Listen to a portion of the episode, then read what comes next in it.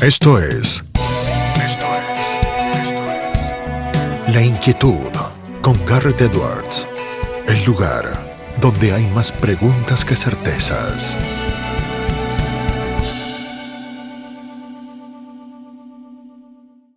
Momento de compartirles ahora una interesantísima entrevista con Beatriz eh, Sarlo, la filósofa, la ensayista, la escritora.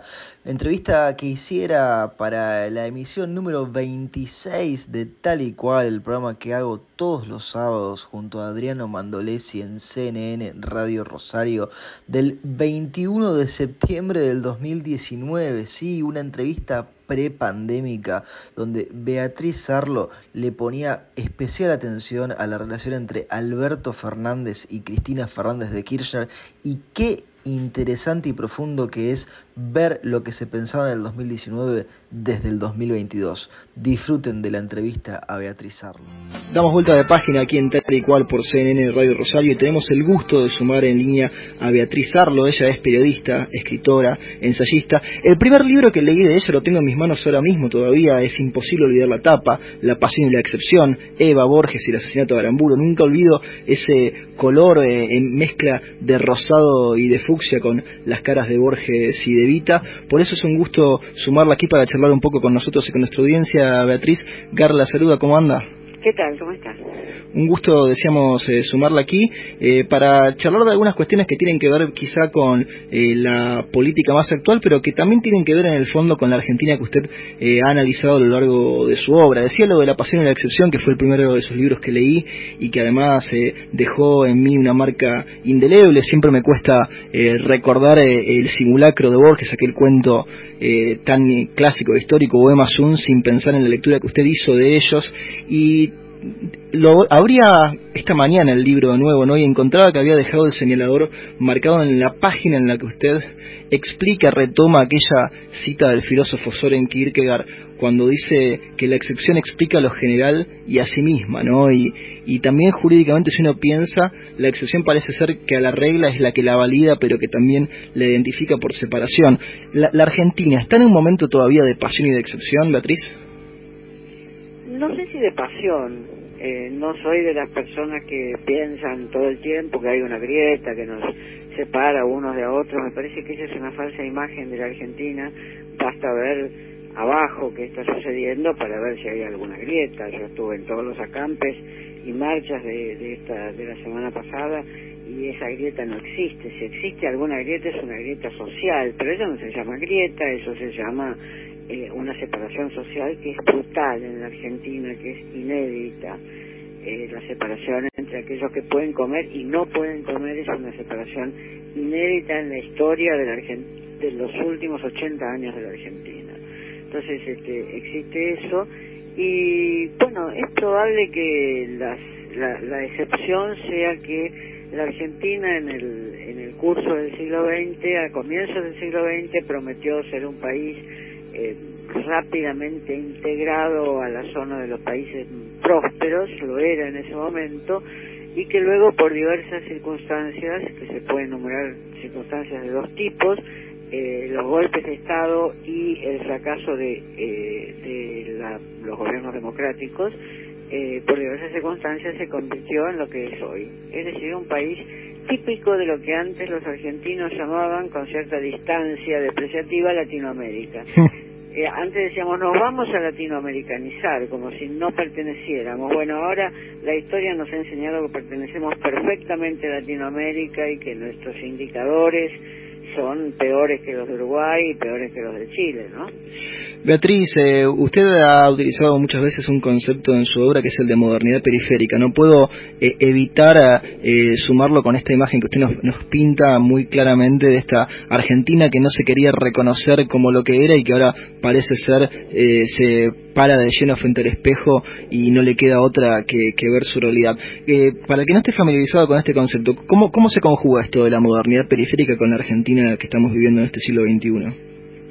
No, con esta Argentina se conjuga muy poco. La Argentina podía ser denominada una modernidad periférica, digamos, hasta los años 60, en el sentido de que era un país que tenía avances que eran típicos de la modernidad, la, alfabetización, por ejemplo, la incorporación muy exitosa eh, de, la, de la vida urbana, muy exitosa, grandes ciudades, grandes ciudades para el tamaño de población de Argentina enormes, como Buenos Aires, Rosario, Córdoba, Mendoza, eh, son rasgos típicos de la modernidad, eh, colocados en un territorio que estaba en la periferia de Europa, sin duda. Entonces, por eso yo recurrí a esa unión de para calificar a la Argentina y a la modernidad argentina de llamarla modernidad periférica.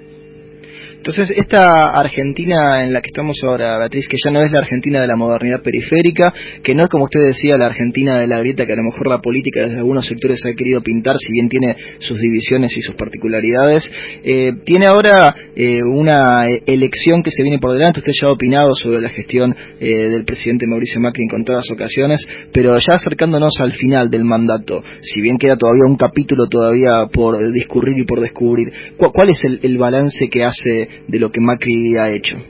Bueno, yo no opiné en contadas ocasiones, opiné muchísimo, eh, porque tengo una nota semanal en, el diario Perfil y desde el comienzo señalé que Macri tenía un equipo deficiente, desde el comienzo señalé que era no se puede ser ignorante en política, no estoy diciendo ignorante por los libros que se lee, sino ignorante por cuál es la cultura política de un país que era un hombre muy verticalista, muy verticalista con esa tradición de, de gerente general de empresas, donde, bueno, el capitalismo requiere ese verticalismo, pero la política no lo soporta, eh, y muy tosudo. Y este es el resultado. Esto lo vengo diciendo desde el comienzo del macrismo, no, no es que pocas veces y ahora. Si usted hace una lectura de, de, los, de los archivos periodísticos, a ver que lo vengo diciendo desde hace mucho tiempo.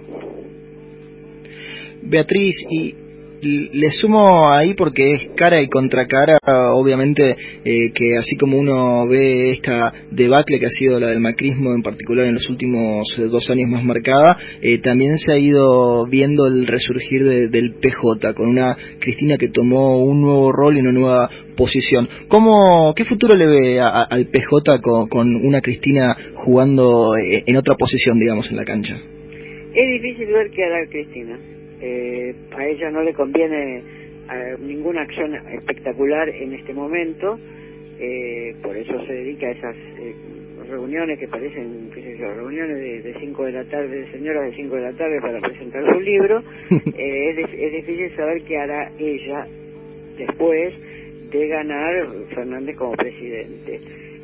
los que piensan que después ella se adueña del poder yo no, no estoy completamente de acuerdo para nada, creo que Fernández es un hombre inteligente por una parte y por otra parte creo que ser presidente dota a una persona, cualquiera que ella sea, incluso Macri, dota a una persona de un poder que, resiste, que reside en el cargo.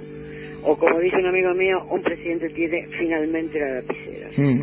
Eh, por tanto, no sé si Cristina desde Calafate o desde La Habana eh, va a poder definir o desde su puesto que es donde tendría que estar, que es el presidente del Senado, va a poder definir o, modificar completamente aquello que Fernández decida como presidente. No, yo no estoy segura, no soy de los que dice acá gobierna Cristina, no creo para nada en eso. Eh, en principio porque eso, si eso pasara, sería que Fernández ha decidido terminar su carrera política. Y Fernández es un hombre de 58 años, yo no creo que alguien decida terminar su carrera política de ese modo eh, patético, yo creo que es un hombre que va a pelear por, por dar una continuidad, que me guste o no su pelea, esa es otra cosa, pero que va a pelear por dar una continuidad. Eh, él tiene reelección, eh, Cristina ya en la próxima reelección va a ser una política retirada, o sea que hay una serie de factores que hay que analizar, además de decir va a ella, va a gobernar ella, va a gobernar ella, además de decir. Sí, le parece una visión bastante simplista la de dividirlo en a quién le, le tocaría el, el mando y el comando en esa situación. Me parece una visión para la cual no tenemos todos los datos. No tenemos todos los datos y no podemos suponerlos. Eh, yo tendría que atribuirle muy poca inteligencia a Fernando a Fernández para que eso sucediera. Creo que es un hombre políticamente inteligente, eh, pero bueno, eh, hay, hay que esperar, no falta tanto. Beatriz, hablando... Tanto después de las elecciones, como se van a ir dando las cosas. Hablando de distintos eh, personajes, de distintos hombres, hay uno que también hizo una jugada política, que también es del peronismo y que usted ya ha comentado eh, un poco el concepto que, le genera. Miguel Pichetto y, su movimiento y su paso de lo que fue en su momento del kirchnerismo a, esa suerte de peronismo al costado, al Juntos por el Cambio, como se llama ahora. Eh, ¿qué, qué, opinión le termina generando este personaje en un esquema que parece parece ser no le sumó votos a Macri, eh, pero sí eh, marcó una, una especie de... Solo el movimiento quedó, parece ser. No pauses, ni adelantes, o retrocedas. Quédate en La Inquietud con Garrett Edwards. Bueno, por un lado lo que demuestra es que ahora Pichetto habla con sinceridad, es muy, muy reaccionario racista, cosa que estando en el peronismo no lo podía decir del mismo modo. Su racismo es, eh, es este, alarmante en un país donde puede haber racismo, pero en general la gente, los políticos sobre todo, eh, mantienen una cierta, lo mantienen relativamente oculto. Sí, políticamente correctos, digamos. Sí, el, racismo no no es no es un dato que se no, no es como sucede en algunos países de Europa Oriental, este, en los cuales el racismo puede manifestarse sin sin consecuencias. Piqueto, al irse del, del peronismo a ser vicepresidente de Macri, quedó libre para manifestar su racismo y uno dice, uy, mirá por lo que tenía escondido este tipo, la monstruosidad que llevaba como corazón de su ideología. Eso por una parte, pero por otra otra por otra parte lo que lo que uno tiene que pensar es que el peronismo está en un estado de caos, es decir, que un dirigente que fue el, el, el que, que manejó la, la, la bancada peronista en el Senado durante años y años y años, de repente un día se despierte y se encuentre que está negociando con Macri sacándose fotos allí y luego vaya a ser su vicepresidente, lo que indica, además de lo que ese dirigente quiere para sí mismo, que es poco importante, porque dentro de 10 años no vamos a acordar de que existe, pero lo que indica que, ese dirigente, además de lo que quiere para sí mismo, lo que indica es un proceso de fractura y de, y de, y de descomposición muy grande del peronismo, ¿no? Bueno, el, que es en parte el kirchnerismo culpable. Yo le sumo ahí, Beatriz, es solo un dato, no me olvido más, en el coloquio de idea de Mar del Plata el año pasado, ya estaba Pichetto y era el único que había sido aplaudido por los empresarios presentes, de los políticos que habían invitado. Incluso le diría más que María Eugenia Vidal, así que ya, ahí ya se empezaba a notar eh, el, viraje o, el correr el velo de lo que estaba pensando. Evidentemente, si se estudió eso, evidentemente. Hablando de, de, las fracturas y, y, de cómo se van viendo algunas caras, eh, Beatriz, la traigo para otro personaje que juega en la cosmogonía política argentina y que eh, de alguna forma en las últimas semanas eh, reapareció merced a las menciones de Juan Grabois, estoy hablando del Papa Francisco. ¿Usted ve una diferencia entre el Papa Francisco y Jorge Bergoglio? Y digo, ¿la ve incluso hoy, año 2019?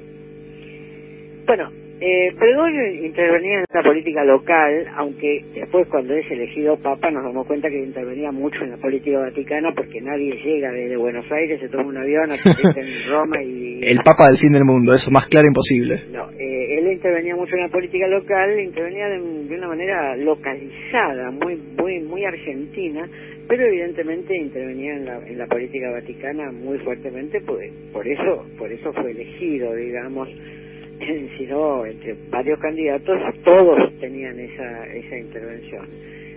De todas maneras, el discurso de Bergoglio, que parecía un discurso muy politizado y muy local, muy, muy, muy, muy de los movimientos sociales más politizados y muy local, el discurso de Bergoglio, cuando es pronunciado para el mundo, donde hay tan, tanto horror, donde están todos los refugiados, donde están todos los que tienen que salir, abandonar sus casas y abandonar su tierra para ir a vivir a cualquier otro país que no saben si van, donde no saben si van a ser recibidos, este del, discurso del hambre en, en, África, etcétera, es un discurso que es que se aplica mejor a todas esas regiones, digamos, y, y funciona mejor y debe ser un papa importante en el mundo, por eso debe ser considerado un papa importante en esta historia vaticana, ¿no? Beatriz, eh, no le robamos minutos, unas últimas dos preguntas, una que vuelve con la política y otra que tiene más que ver con lo general. La de la política es, eh, ¿cuán importante es eh, que Macri compete su mandato y rompa con esa supuesta maldición que quedó luego de alvear de que ningún presidente no peronista pudo completar su mandato constitucional? Digo, hoy por hoy eso es, ese debe ser el norte de Macri, ¿le parece? Bueno, ese debe ser el norte de todos. Esperemos que llegue al 10 de diciembre. Listo. Eh, no, no, no puede gobernar, no puede empeorar su horrible gobierno de aquí al 10 de diciembre. O sea que esperemos que llegue al 10 de diciembre y, listo y que se vaya tranquilo. No va a volver, es un presidente un fracaso rotundo, este, como Herrera Rúa, pero esperemos que no termine como de la Rúa, digamos, que, que, pueda, pueda terminar bien su mandato. Eso, eso me parece que, es lo que tenemos que apostar todos. Y Beatriz, la traigo a esta última pregunta y que tiene que ver con algo que tuvieron que justamente desmentir desde perfil en su momento porque se habían viralizado tweets de una cuenta falsa que no era suya. Si la pregunta no va a la cuenta falsa ni, ni el tema de la fake news, aunque también en parte, sino más bien a las redes sociales. ¿Qué importancia le parece que hay que darle a las redes sociales y a lo que se dice en ellas hoy por hoy? Evidentemente son una forma de la esfera pública hoy. Lo son, no, no, no, es imposible eh, expulsar a las redes sociales cuando uno considera la esfera pública.